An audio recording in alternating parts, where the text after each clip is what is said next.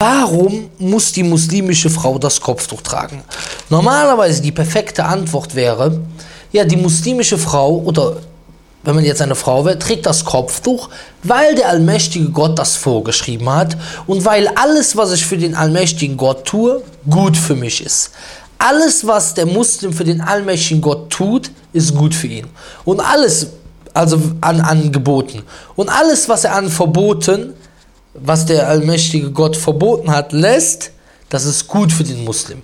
Denn alles, was der allmächtige Gott verboten, geboten hat, es ist gut, wenn wir das tun. Es wird uns irgendwie helfen, ob wir den Nutzen davon sehen oder ob wir den Nutzen nicht sehen.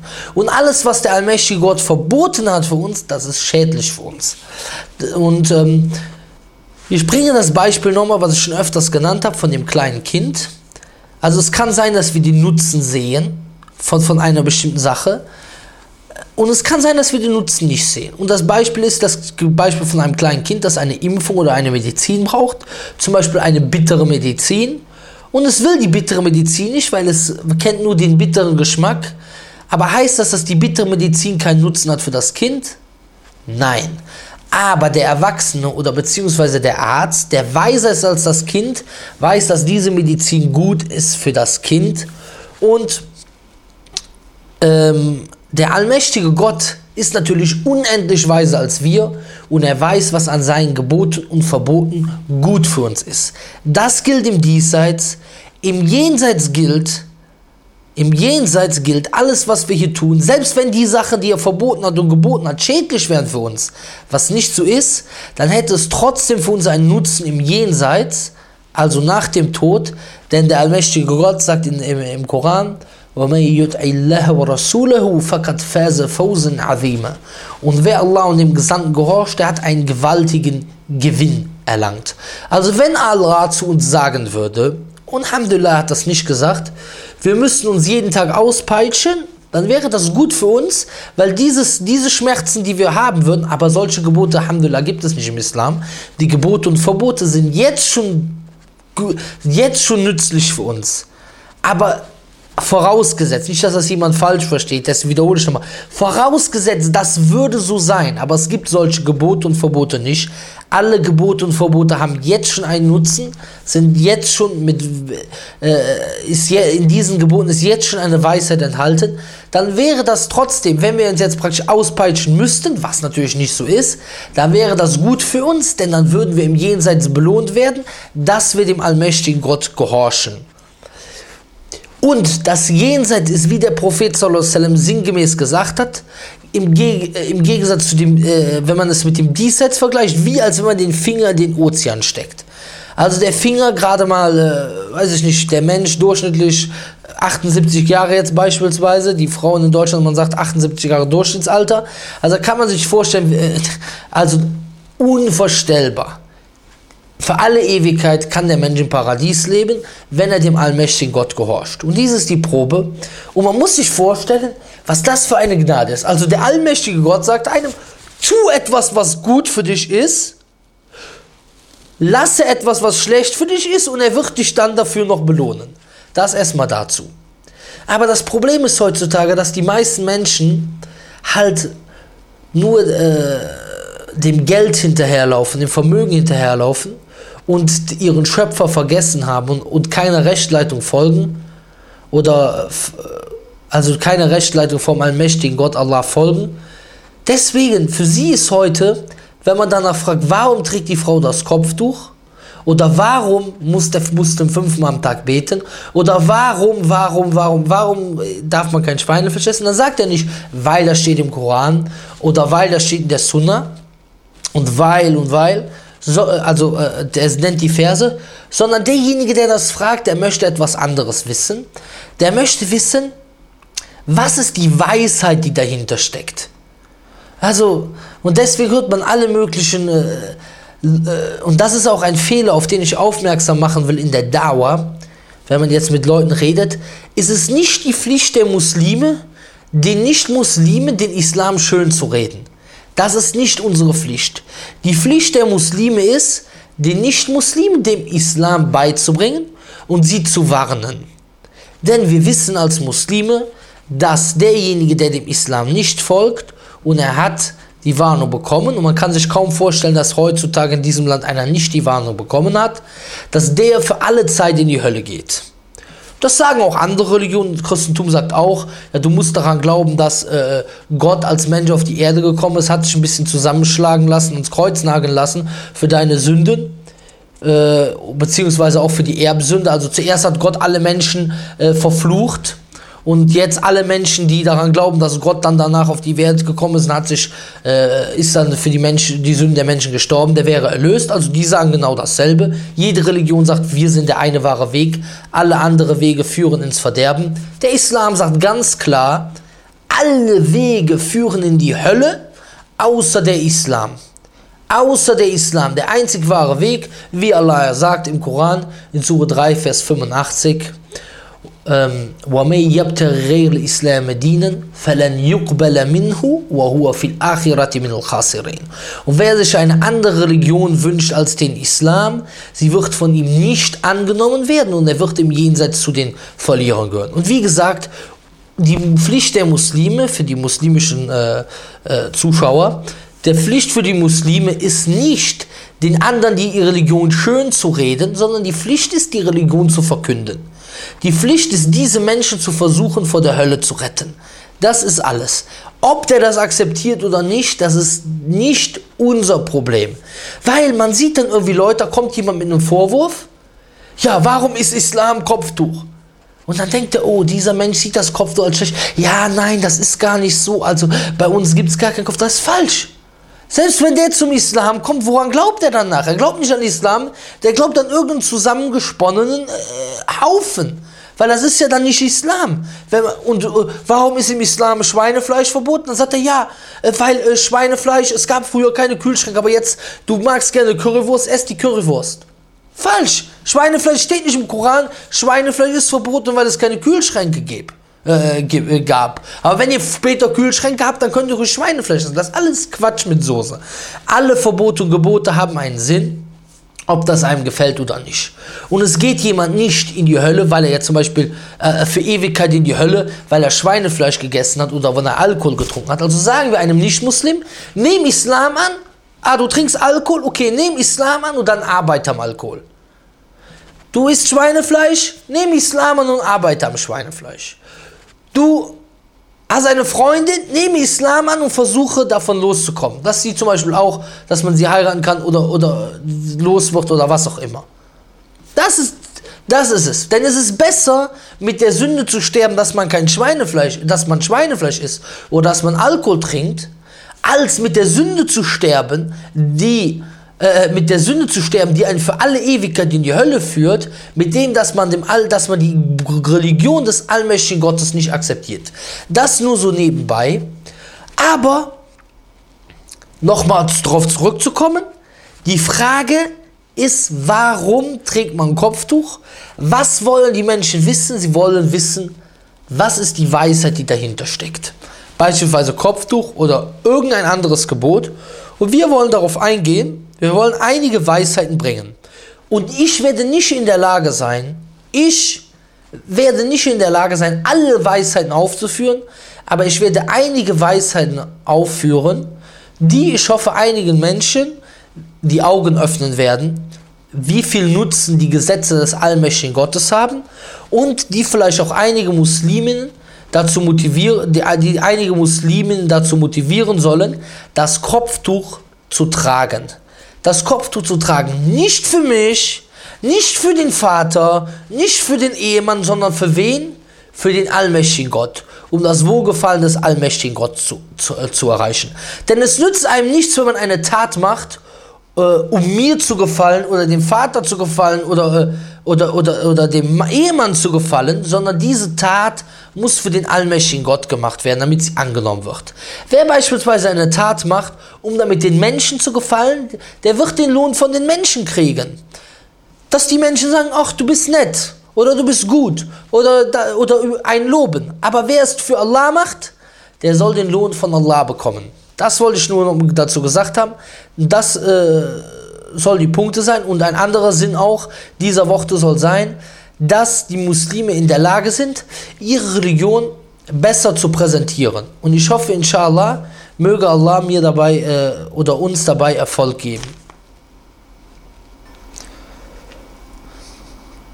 Natürlich fragt sich der Mensch, der im Westen aufgewachsen ist und äh, der das Leben miterlebt, wo es immer nur darum geht, also so viel so zu arbeiten, dass man dann irgendwie äh, sich so viel wie möglich Freizeit erlauben kann, damit man sich von dem grauen Alltag betäuben kann oder so.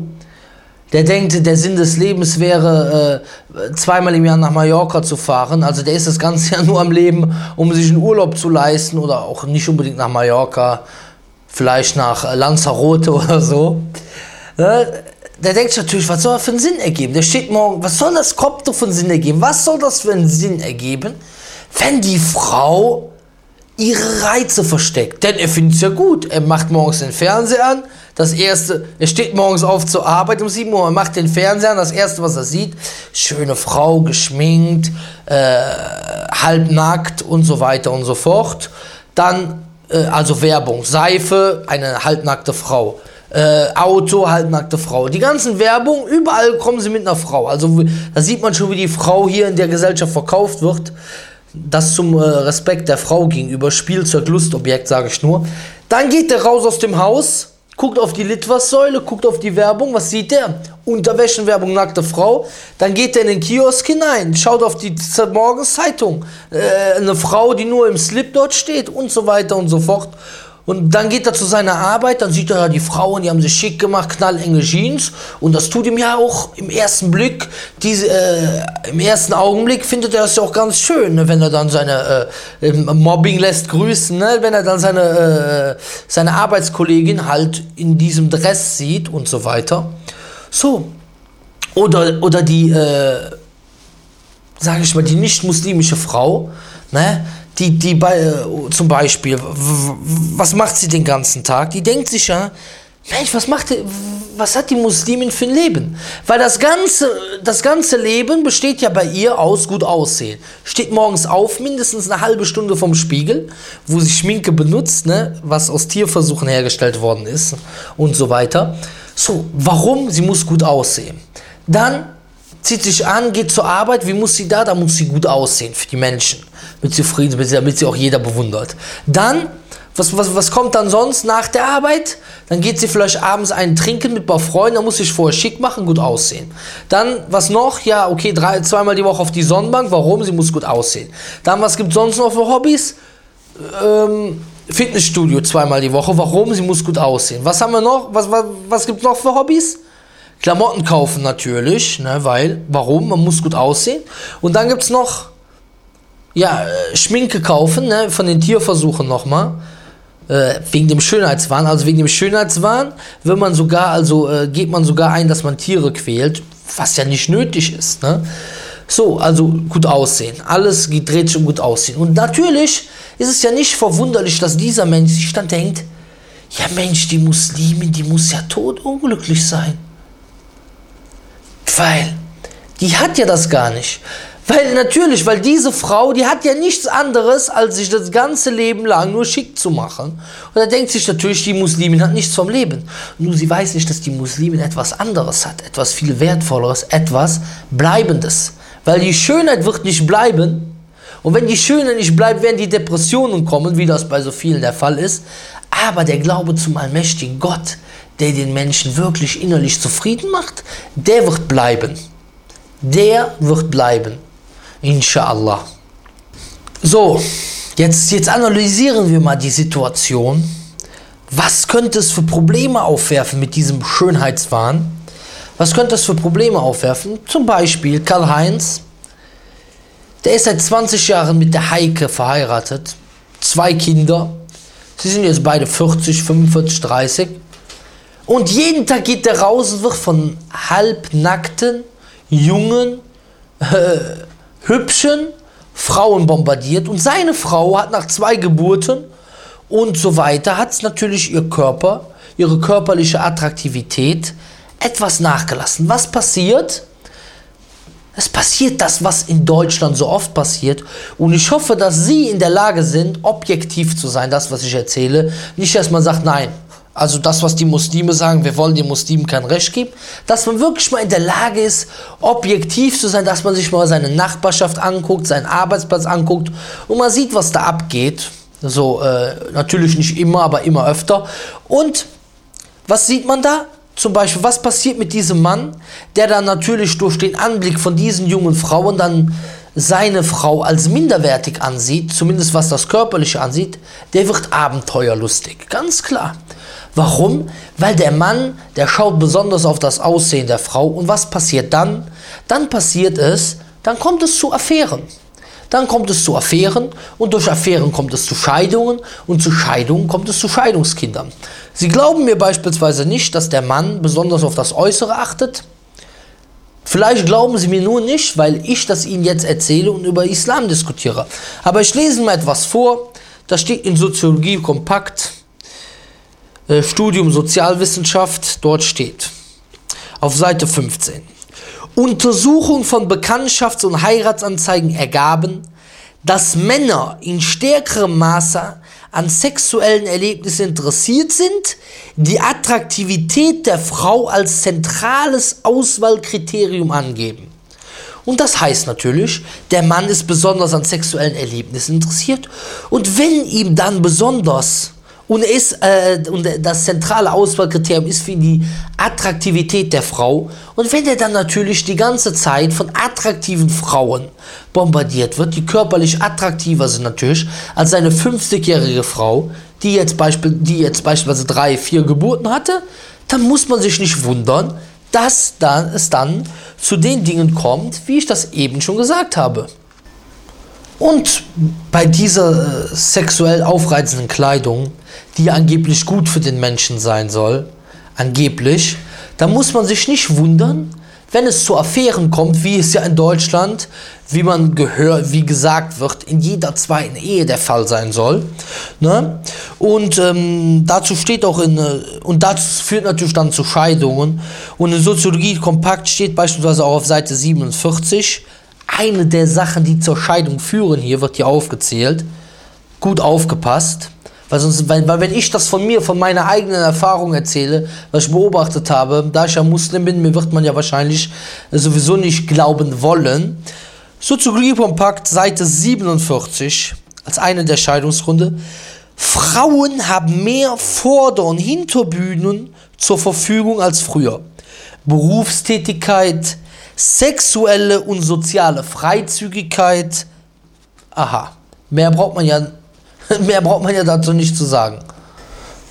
Und dass das und, und diese Scheidungen oder Scheidungen, die aus Affären und so weiter äh, passieren, und das ist ja, wie gesagt, in Deutschland ist das ja jetzt, äh, äh also man, man Gucken Sie sich selber, wenn Sie wirklich die Wahrheit wollen, schauen Sie sich selber mal die Statistiken an, wie es im Jahre 1900 war und wie es heute aussieht mit Entscheidungen. Also es ist bestimmt, so wie ich das sehe auf der Skala, bestimmt zehnmal so viel. Und was sagt Dope? Also was steht in äh, Dope 1997? Dort steht, also äh, über, über Scheidung jetzt und Kinder aus Scheidungsfamilien. Dort steht, Scheidung ist nicht nur in der Sicht vieler Menschen nach wie vor ein Problem, sondern sie hat auch ungünstige gesellschaftliche Konsequenzen. Welche? Also die Scheidung. Welche Konsequenzen hat die?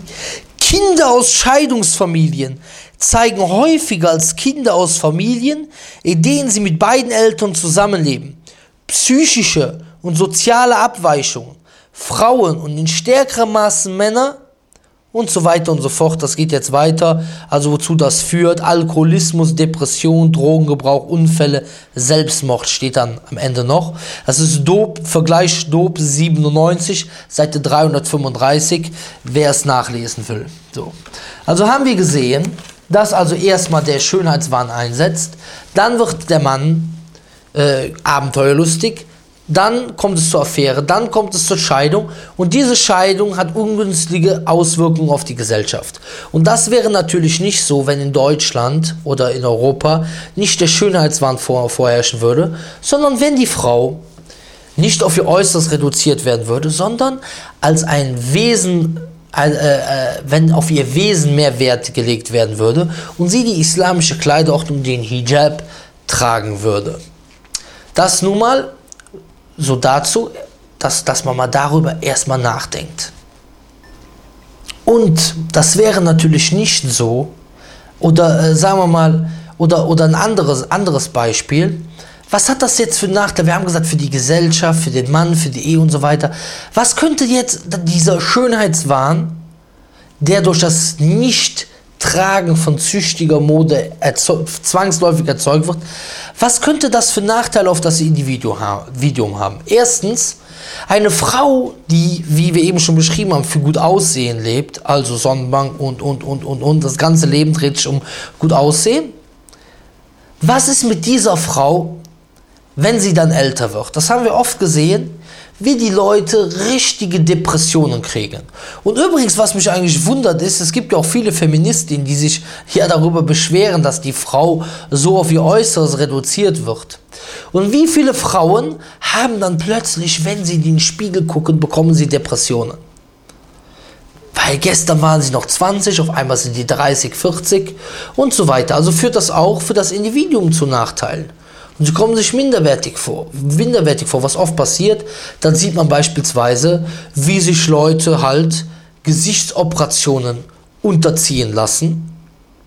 Das sind ja eigentlich Körperverletzungen in dem Sinne.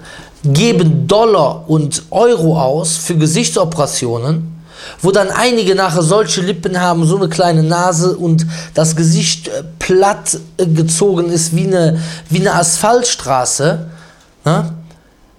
Das, das für die Schönheit und man gibt Tausende davon aus für diese Schmerzen. So, und das machen sogar einige junge Mädchen. Was ist das? Das sind Komplexe. Das sind Komplexe. Die Hakennase und so weiter und so fort. Und das wäre natürlich auch nicht so, wie ich schon gesagt habe, wenn es nicht den Schönheitswahn gäbe und wenn die Frau nicht auf Äußeres reduziert werden würde, sondern wenn die Frau die islamische Kleidordnung, also den Hijab bzw. Kopftuch, wenn sie, also wenn sie nach dieser, wenn sie mit dieser Kleiderordnung rausgehen würde. Oder wie viele Frauen gibt es in Deutschland, die an Bulimie oder Magersucht leiden? Warum? Warum leiden sie darunter? Weil sie möchten gut aussehen. Das ist eine schwere Krankheit. Viele Leute haben dieses Problem. Viele Frauen haben dieses Problem in Deutschland. Warum haben mehr Frauen dieses Problem als Männer übrigens? Mal die, die große Frage. Weil eben die Frau auf das Äußere reduziert wird. So, erstmal diese Krankheit, die auch dadurch hervorgerufen wird, also weil eben dieser Schönheitswahn vorherrscht, den das Kopftuch bzw. der Hijab verhindern würde. Und dann eine Frau die für das Aussehen lebt, die unbedingt schön aussehen will. Für wen möchte sie schön aussehen? Klar, wenn man jemanden fragt, wenn man eine Frau fragt, für wen möchtest du schön aussehen? Für wen hast du dein Gesicht operieren lassen?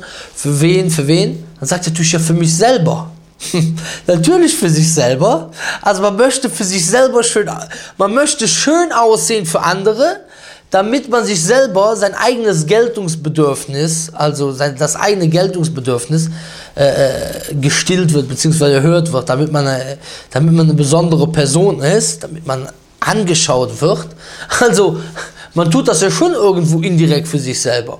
Also man will von allen angeguckt werden und dann tut man das indirekt für sich selber, weil man das genießt. Man hat ja sonst nichts anderes im Leben, woran man, woran man Freude haben könnte, weil ja die atheistische Philosophie, die hier so vorherrscht, bedeutet, dass es keinen Sinn im Leben gibt. Und und dieser Punkt ist natürlich auch ein Punkt, der gegen, gegen die Nächstenliebe ist, oder? Sagen wir vielleicht, ja, der spinnt wie, was redet er jetzt von Nächstenliebe?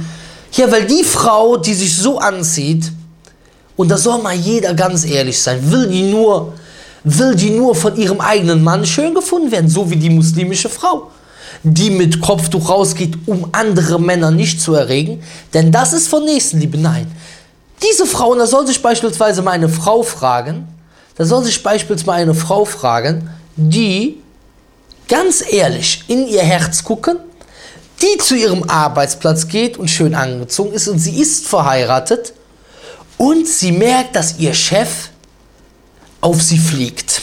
In dem Sinne, dass ihr Chef sie schön findet. Genießt sie das oder genießt sie das nicht? Genießt sie das oder genießt sie das nicht? Natürlich genießt sie das. Also, und sie weiß, dass dieser Chef eine Frau hat. Aber würde sie dasselbe genießen, wenn ihr Mann zur Arbeit geht und dort mit anderen Frauen flirtet oder dort andere Frauen gut findet? Würde sie das genießen? Also ist das ganz klar etwas, was gegen die Nächstenliebe ist. Und das wäre natürlich nicht so, wenn die Frau Rücksicht auf andere, auf andere Frauen nehmen würde also dass die verheirateten Männer nicht auf sie, auf sie schauen und sich nicht für, für andere Männer schön machen würde und nicht die Blicke fremder Männer, mit denen sie nicht verheiratet ist, genießen würde. Und das ist ja, und das ist ja auch alles keine, kein, kein fremdes Thema. Ne? Man sieht ja dann oft, wie dann Frauen sehr sauer werden, wie es Streit gibt, wenn ihr Mann sich umdreht nach anderen Frauen beispielsweise. Und man sieht ja auch, wie viel Streit es gibt unter Frauen, die heißen Konkurrentin, wer ist die Schönheitskönigin. Habe ich alles schon selber erlebt in der vorislamischen Zeit bei mir naja, dies, äh, wie, wie man sich gegenseitig schlecht redet, weil man die Schönste sein will. Die hat aber eine zu lange Nase, die hat eine Hakennase, die ist aber zu blöd, das, was die andere hat, passt aber nicht und so weiter und so fort. Also dieser ganze Neid und Hass, der durch diesen Konkurrenzkampf entsteht, weil die Frau auf das Äußere reduziert wird. Und wenn natürlich die islamische Kleider auch nur vorherrschen würde, dann würde dies Platz geben für was? Da würde dies Platz machen für gegenseitige Liebe. So wie der Prophet sallallahu alaihi Mohammed sallallahu alaihi sinngemäß sagt, ihr werdet nicht eher das Paradies betreten, bis ihr glaubt.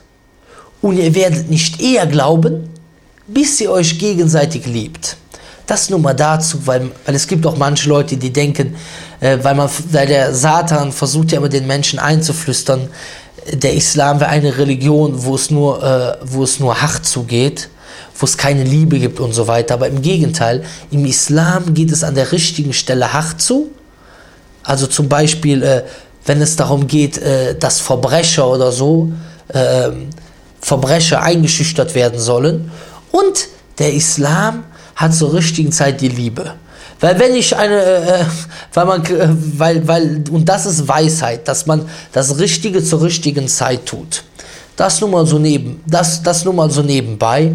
Nochmal, ich wiederhole diesen, diesen Aussage des Propheten nochmal sinngemäß zum Mitschreiben. Ihr werdet nicht eher das Paradies betreten, bis ihr glaubt. Und ihr werdet nicht eher glauben, bis ihr euch gegenseitig liebt. Dann, dann geht dieser Irrweg noch weiter, dass man dann Leute sieht oder beziehungsweise Frauen äh, sieht, die sich Silikonkissen einpflanzen lassen. Warum das? Das heißt, man ist und natürlich, man wird sich das natürlich schön reden, weil der Satan flüstert einen ja immer die schlechten Taten, setzt einen mit schönstem Licht. Man setzt sich Silikonkissen ein. Warum? Wenn man Komplexe hat. Ganz klar, man hat Komplexe mit seinem Aussehen. Warum? Weil man andere Frauen sieht, wie sie beispielsweise eine größere Oberweite haben und dann möchte man mithalten. Konkurrenzkampf, Minderwertigkeitskomplexe und das sieht man dann schon so, sogar schon bei jungen Frauen, und, das sie, und diese, wozu führt das Silikonkissen beispielsweise? Das führt dazu, das führt dazu, dass diese Frau Probleme bekommt mit dem Stillen.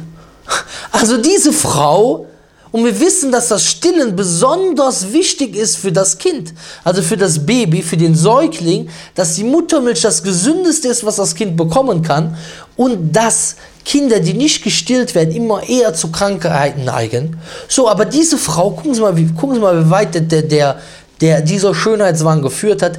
Diese Frau bevorzugt es aufgrund des Schönheitswahns, bevorzugt sie es, sich ein Silikonkissen einzulassen. Sie bevorzugt es gegenüber dem Stillen des Kindes, was schädlich ist für das Kind.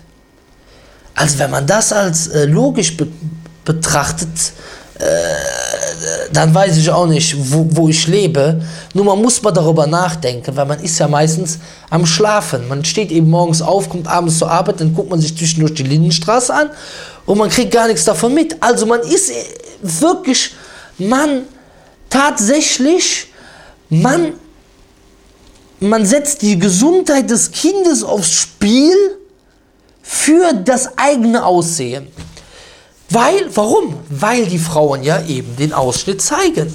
Und der eigene Mann geht raus aus dem Haus und sieht diese Frauen. Und, das, und dann kann die eigene Frau ja nicht mehr mithalten. Und das wäre natürlich nicht so, das wäre natürlich nicht so, wenn die Frau eine islamische Kleiderordnung tragen würde, wo der Ausschnitt bedeckt ist und wo die, wo die Frau ihre Oberweite nur für ihren eigenen Mann zeigt wieder etwas von Nächstenliebe und natürlich ein Nutzen für die Frau, zu, wegen der ganzen Komplexe und so weiter, für das Kind und die Kinder, wer ist das? Die Kinder sind die Bausteine der Gesellschaft, also für die Gesellschaft. Und dann sieht man zum Beispiel auch, dass Leute heutzutage, viele Frauen, die wollen heutzutage, die wollen heutzutage nicht mehr viele Kinder haben. Warum? Weil die sagen, wenn man zu viele Kinder bekommt, ja, dann, und man will die stillen, dann lässt ja der Busen nach und dann lässt der Körper nach.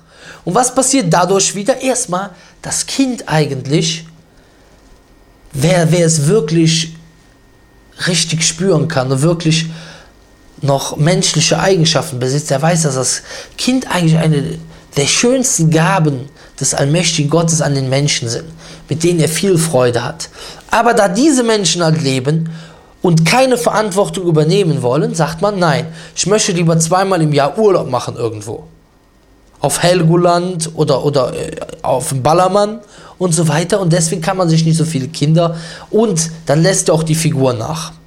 Und, und was ist dann, was sieht man heutzutage in Deutschland? Man weiß ganz genau, dass eben durch diese geringe Geburtenrate irgendwann die Renten nicht mehr gesichert sind. Oder dass man sieht, dass alte Leute, die beispielsweise ein oder zwei Kinder haben, dann später niemanden haben, der sich um sie sorgt. Und das ist natürlich, das wäre natürlich wieder nicht so, wenn wir ganz zurückgehen, wo hat das alles begonnen? Das hat alles begonnen, dass die Frau den Konkurrenzkampf mitmachen muss. Und das wäre nicht so, wenn sie den Hijab, wenn die Frauen den Hijab tragen würden. Und dann trifft man ja auch noch auf Menschen, die dazu einladen. Sie sagen, oh, du siehst ja gut aus, du musst doch zeigen, was du hast, damit alle Menschen glücklich sind. Wir haben eben schon gesehen, dass es eigentlich nicht zu Glücklichsein führt, sondern zu Unzufriedenheit. Der, heiratete, der verheiratete Mann ist unzufrieden mit seiner eigenen Frau, weil Leidenschaft entsteht. Die Frau äh, wird irgendwann Depressionen kriegen, die andere Frau setzt sich Schmerzen aus mit Operationen, man, kann keine, äh, man will keine Kinder haben, man will gar nichts haben, man will nur einen Urlaub und so weiter und so fort. Und leider die meisten Menschen, die schauen in den Fernsehen, die glauben alles, was man im Fernsehen sieht, wenn da gesagt wird, ja, du bist ja schön, man muss mit seinen Reizen um sich werfen, die Frau muss mit ihren Reizen um sich werfen, dann glaubt das natürlich auch der Otto-Normalverbraucher und sagt sich, ja, Richtig. Zum Beispiel, man sieht ein Fest, das man Fest der Liebe nennt, wo es hauptsächlich um Drogenkonsum gibt, äh, geht, wo nachher Tausende im Krankenhaus liegen. Man sagt, das ist Fest der Liebe, dann sagt er, das ist Fest, dann sagt der Otto Normalverbraucher, das ist ein Fest der Liebe. Obwohl es eigentlich ein Fest der Selbstzerstörung ist, an dem viele Menschen vielleicht auf der Ecstasy-Pille kleben bleiben und danach nur noch mit dem Kopf am Wackeln sind, äh, wo viele Menschen vielleicht sogar sterben, wo viele Menschen sich mit AIDS infizieren und so weiter, aber sagt, nein, das ist ein Fest der Liebe. Dabei ist ein Fest, der, ein Fest des Verrücktwerdens und der Selbstzerstörung, das nur mal so nebenbei am Rande. Aber wenn der Fernseher jetzt sagt oder die Leute, die dazu aufrufen, zu der zur Schaustellung des nackten Körpers oder beziehungsweise zu, zum, zum Schönheitswahn. Was, was könnte das, was hat das für Einflüsse auf die? Das könnte ja, im ersten Moment ist es ja für denjenigen oder beziehungsweise diejenige, die relativ oder die schön aussieht, ein schönes Gefühl, bis sie dann zwangsläufig mit den Jahren etwas älter wird und dann die Depressionen kommen, wie wir schon genannt haben. Aber wie ist es denn mit der Person, die nicht so schön ist? In den Schulen sieht man beispielsweise Markenklamotten, wie Kinder gehänselt werden. ja, was hast du an, was hast du für Klamotten, ah, das ist ja alt, ach, das ist out und so weiter und so fort. Aber was hat das Aussehen, der Schönheitswahn, der natürlich für die Frauen, wenn also sie Hijab tragen würden, also was natürlich beendet werden würde, dieser Schönheitswahn, dass die Frau halt eben nicht nur auf ihr Äußeres reduziert, wo, dann würde die Frau eben nicht nur auf ihr Äußeres reduziert werden. Was hat dieser Schönheitswahn für eine Wirkung auf die nicht so schönen Frauen? Oder die für, also die Norm der Menschen nicht so schön aussehenden? Die beispielsweise Hakennase oder die Dicke oder die Dürre und so weiter und so fort. Da sehen wir, das führt zur Diskrimi Diskriminierung dieser Menschen.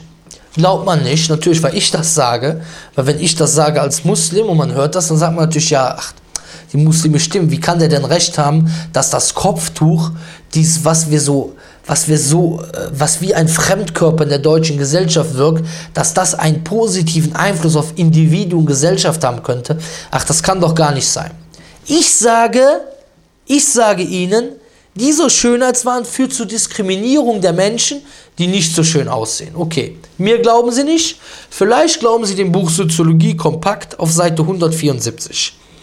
Dort steht, da der nackte Körper in der Öffentlichkeit immer mehr gezeigt werden darf und immer mehr gezeigt wird und gleichzeitig erbarmungslose Schönheitsnormierungen, ich wiederhole, erbarmungslose Schönheitsnormierungen, vor allem über die Medien, ich wiederhole nochmal, erbarmungslose Schönheitsnormierungen, vor allem über die Medien verbreitet werden, ergibt sich eine Diskriminierung der von diesen Normen abweichenden Menschen.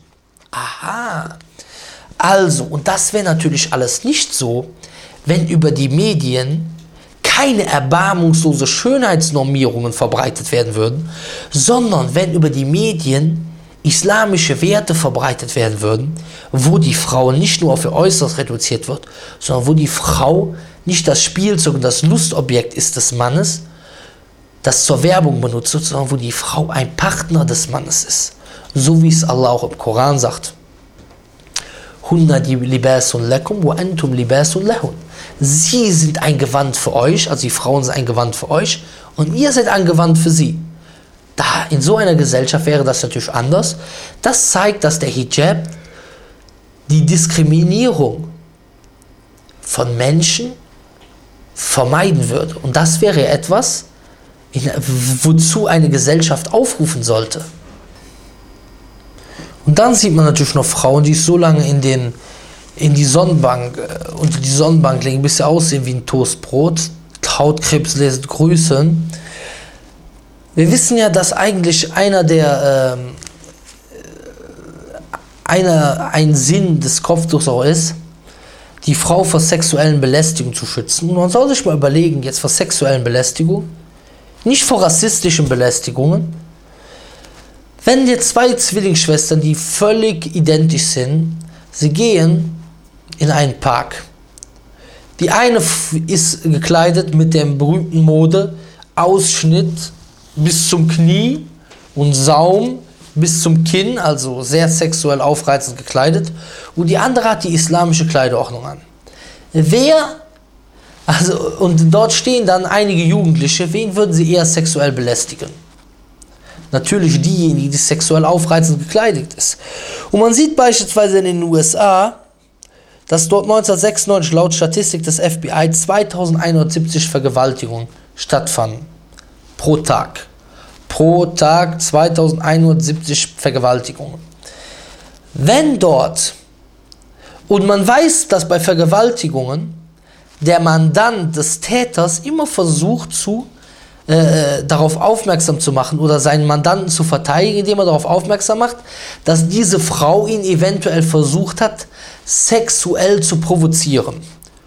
Und, und was ist eine sexuelle Provokation? Die Kleidung beispielsweise. Und deswegen kann man sich natürlich vorstellen, wenn die Frau nicht sexuell provoziert und die islamischen Normen der Kleidung und des Verhaltens praktizieren würde, dass dann praktizieren würde, Also nicht, dass sie Muslimin ist, sondern wenn sie den Islam praktizieren würde. Ja, dass dann die Schei diese, diese Raten natürlich runtergehen würden. Und das ist natürlich eine Sache, die ganz, also die man, die ganz logisch ist.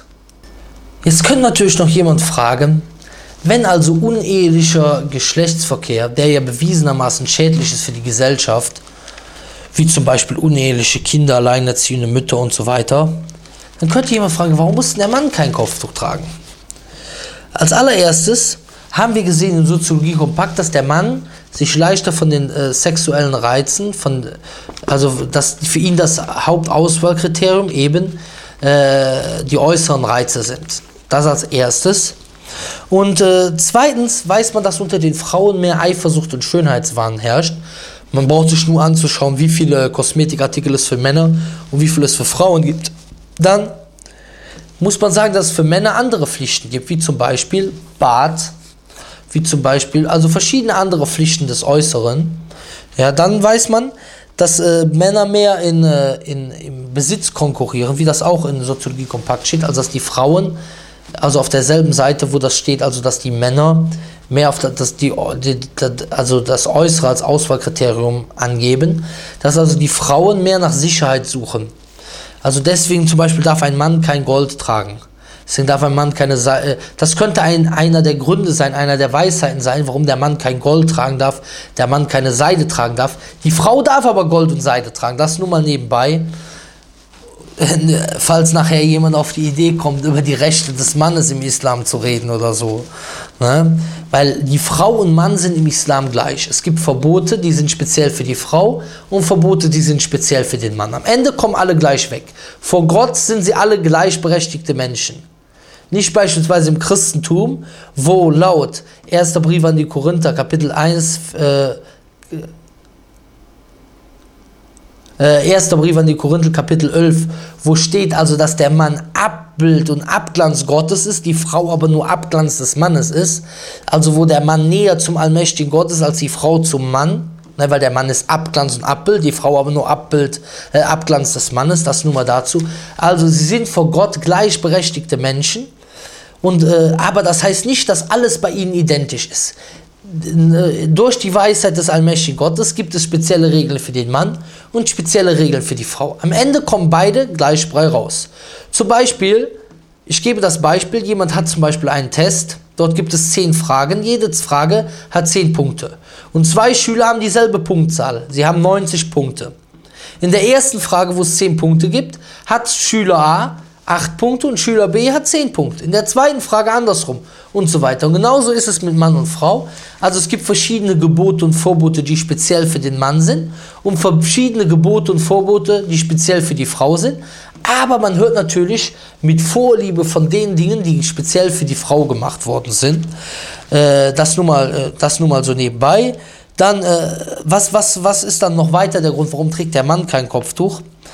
Dann natürlich ganz klar, äh, wer wird mehr vergewaltigt? Also haben Sie schon mal gehört, also ich habe selten gehört, dass ein Mann vergewaltigt worden ist.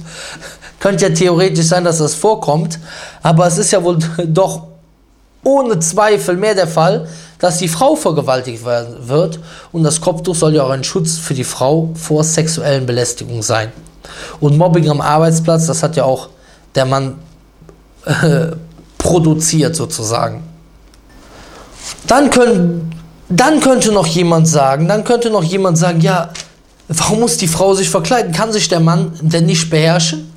Der Mann hat die Pflicht, sich zu beherrschen im Islam. Und der Mann, der sich nicht beherrscht, der wird auch vom allmächtigen Gott zur Verantwortung gezogen werden. Aber der, als allererstes wissen wir, dass es nicht nur ein Problem für den Mann ist, sondern wir haben gesehen, dass gerade die Frau auch geschützt wird durch diese Sachen. Zum Beispiel vor Depressionen und Schönheitskampf, der wieder Neid, Hass und Depressionen und so weiter verursacht. Und Bulimie und Magersucht und Hautkrebs und äh, Gesichtsoperation und äh, Busenerweiterungen und so weiter. Also die Frau wird geschützt, das Kind wird geschützt durch das Entgehen dieses Schönheitswahns und natürlich dann auch ähm, als zweiter Punkt, was man anführen muss, ist, äh, dass die Botschaft des Islams Ist nicht, es gibt sicherlich Männer, die sich zurückhalten können, aber die Botschaft des Islams ist nicht nur für Männer gedacht oder für Menschen gedacht, die alles 100% machen, sondern diese Regeln sind für die ganze Gesellschaft gemacht. Und der allmächtige Gott weiß, dass es Männer gibt, die sich, die sich nicht beherrschen können und die sich besser beherrschen können, wenn die Frau ein, wenn die Frau eine also nicht aufreizende Kleidung trägt, wie den Hijab. Und Allah, der allmächtige Gott, Al-Hakim, der Allweise, er weiß am besten die anderen Weisheiten, die es noch gibt. Und es gibt bestimmt viele Leute, viele Muslime, die noch mehr Weisheiten wissen als ich. Das sind nur einige Sachen, die ich aufgezählt habe. Und ich will die noch mal kurz zusammenfassen. Also was das Kopftuch, die islamische Kleiderordnung, für Vorteile hat für Individuum, Frau, Mann und für die Gesellschaft und für Kinder. Da haben wir gesagt, also da haben wir gesagt, äh, als allererstes, also äh, welche, welche Weisheiten dort alles drinstehen. Also, diese, also dieses Kopftuch, was immer so angegriffen wird von den, äh, von den Menschen, die gerne, die gerne wollen, dass jeder, äh, die, dass die FKK-Gesellschaft vorherrscht. Also, Abbau von Hass, Neid, wie wir gesagt haben, die Frauen, der Unterschied, der Konkurrenzkampf. Also Konkurrenzkampf. Abbau von Hass, Neid, Konkurrenzkampf. Dann Förderung der Ehe und Vermeidung von Scheidung. Dadurch natürlich dann wieder Vermeidung von unehelichen Kindern. Dadurch weniger soziale und psychische Probleme. Wir haben ja gesagt eben, was steht, dass Kinder aus Scheidungsfamilien also eher zu psychologischen Problemen neigen. Dazu Förderung, dann Förderung von Zufriedenheit, äh, von, äh, Verhinderung von Affären, Vermeidung von Eheüberforderung, Schutz der, Ehe, Schutz der Ehre der Frau, Verhinderung und Degradierung der Frau zum Sexobjekt und Spielzeug, Erhebung des Status der Frau zur Partnerin des Mannes, äh, wie, wie es auch Allah im Koran also betont in der Sure ähm, 33, Vers 59, wo er sagt, Kul, Kul ya ayyuhan Nabi, ya ayyuhan Nabi, o Prophet, Kul aswajika wa banatika wa nisa'il mu'minina yu'ni äh, also er sagt äh, sinngemäß, er sagt, sprich, o Prophet, zu deinen Frauen, deinen Töchtern, die Frauen der Gläubigen, dass sie etwas von ihrem Obergewand über sich werfen sollen, damit sie als ehrbare Frauen erkannt werden und nicht belästigt werden. So die sinngemäße Übersetzung, also als Schutz. Dann, also dass die Frau also äh, als Partnerin des Mannes äh, äh Partnerin des Mannes erkannt wird und nicht einfach nur äh, reduziert wird auf das Äußere. Dann Verhinderung von Depressionen, Verhinderung von Diskriminierung und Minderwertigkeitskomplexen, Verhinderung von psychischen und physischen Krankheiten wie Bulimie, Magersucht, Hautkrebs, Forderung der Nächstliebe, Vernichtung von Egoismus, denn das ist ja auch Egoismus, wenn man schön sein will, damit der verheiratete Mann einen an, anschaut, dann von Hinderung von Lästerei und übler Nachrede, Förderung von gegenseitiger Liebe, was wir eben schon gesagt haben, Verhinderung freiwilliger Selbstverstümmelung und Körperverletzung wie Schönheitsoperation, Rückkehr zur Muttermilch, Verhinderung von Hänselei, Verhinderung von Mobbing, Verhinderung von sexueller Belästigung vor Gewaltigung. Also, und das sind jetzt, wie gesagt, nur die Punkte, die ich aufgezählt habe. Und wie gesagt, der allmächtige Gott weiß am besten, welche, welche Weisheit alles noch dahinter steckt. Und es gibt sicherlich noch viele Muslime in Deutschland, die mehr Weisheiten kennen als ich. Jetzt ist die letzte Frage, wenn man diese, wenn man diese ganz, also die letzte Frage, wenn man diese ganzen Vorteile des Vorkopftuchs bzw. des Hijab sieht, wie kommt es dann, dass so viele Leute dagegen kämpfen? Wahrscheinlich ist dies ein Konstrukt im Kopf, die Illusion, dass das Kopftuch ein Zeichen der Unterdrückung der Frau wäre, wie das Kopftuch ein Zeichen der Unterdrückung der Frau im Christentum ist. Denn in der Bibel steht, ja genau in der Bibel, im 1. Korinther Kapitel 11, Vers 6, wenn eine Frau kein Kopftuch trägt, soll sie sich doch gleich die Haare abschneiden lassen. Ist es aber für eine Frau eine Schande, sich die Haare abschneiden oder sich kahl scheren zu lassen, dann soll sie sich auch verhüllen. Aha, verhüllen, Kopftuch tragen. Steht hier in der Bibel. Die keine Rechtsleitung für uns Muslime ist, weil wir glauben, dass die Bibel heutzutage entstellt ist, wie in Sure 2, Vers 79 und Sure 2, Vers 75 steht im Koran. Aber eben für die Christen dann weiter steht, der Mann, also in Vers 7, der, äh, der Mann darf sein Haupt nicht verhüllen. Warum? weil er Abbild und Abglanz Gottes ist. Also Abbild und Abglanz Gottes, zwei Eigenschaften von Gott. Die Frau aber ist Abglanz des Mannes. Also steht hier ganz klar, also Abglanz des Mannes, dass, wie ich das auch eben schon erwähnt habe, dass, die, dass der Mann Gott näher ist als die Frau dem Mann. Ganz klar, dann geht es weiter, denn der Mann stammt nicht von der Frau, sondern die Frau vom Mann. Der Mann wurde auch nicht für die Frau geschaffen, sondern die Frau für den Mann. Deswegen soll die Frau, also weil sie für den Mann erschaffen worden ist, mit, Rück, mit, äh, mit Rücksicht auf die Engel das Zeichen ihrer Vollmacht auf dem Kopf tragen. Das nur dazu.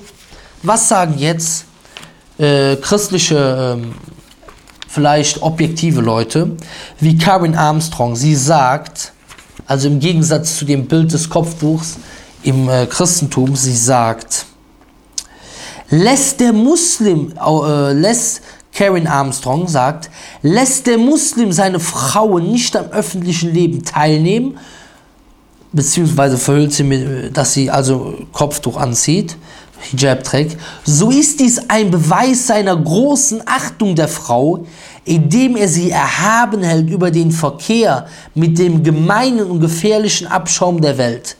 Jetzt schreibt sie weiter, es gibt genügend Zeugnisse dafür, dass die westlichen Christinnen, die sich in Jerusalem während der Kreuzzüge niederlassen, eine erhabene Stellung genießen durften, im Gegensatz zu den Europa lebenden Frauen, die zu jener Zeit den des Frauenhasses, äh, die zu jener Zeit des Frauenhasses nichts genießen konnten. Diese Achtung der Frau ist dem Verkehr mit dem Islam zu verdanken. Viele Christinnen fingen an, sich zu verschleiern, nachdem sie merken, welche ehrenhafte Stellung der Schleier der, den Frauen verleiht. Das nur dazu. Und dann möchte ich noch sagen, eine Frau die sich anzieht mit dem Minirock, die zeigt, dass sie zu haben ist. Eine Frau, die das Kopftuch trägt, die zeigt damit, dass sie nicht zu haben ist. Und eine Frau, die das Kopftuch haben will, in meisten Fällen ist sie nur unzufrieden mit ihrem Mann und möchte zu haben sein. Aber die Frau, und das ist auch oft ein Fehler der muslimischen Kultur, nicht des Islam, dass äh, oft versucht wird, die Frauen zur Ehe zu zwingen, was laut des Propheten sallam, äh, zu einer ungültigen Ehe führt. Denn es ist im Islam nicht erlaubt, eine Frau zur Ehe zu zwingen, wie der Prophet sallam, auch gesagt hat. Und wenn also äh, die Ehen schon von vornherein, also äh, und nur die Frauen aus solchen Ehen, die wollen dann nachher das Kopftuch ausziehen, weil sie für andere Männer interessant werden wollen. Aber die Frau, die Islam verstanden hat, und wir haben viele gesehen, die sind glücklich mit ihrem, mit ihrem Kopftuch bzw. Hijab. Ich sage dieses Wort, ich hoffe, dass äh, ich sage diese Worte und ich hoffe, dass sie auf offene Ohren, offene Herzen treffen und äh, dass sich die Muslimen Gedanken darüber machen, ähm, dass sie vielleicht auch bald das Kopftuch tragen, nicht für mich, nicht für ihren Vater, sondern für den allmächtigen Gott und dass sich diejenigen, die immer gegen das Kopftuch kämpfen, vielleicht überzeugen lassen. Und ich bezeuge, dass es keinen Gott gibt außer Allah, dem Allmächtigen. Und ich bezeuge, dass Mohammed sein Diener und Gesandter ist. Sallallahu alaihi wasallam. Subhanakallahumma bihamdik. Ashadu an la ilaha illa ant. Astaghfiruka wa atubu ilaik.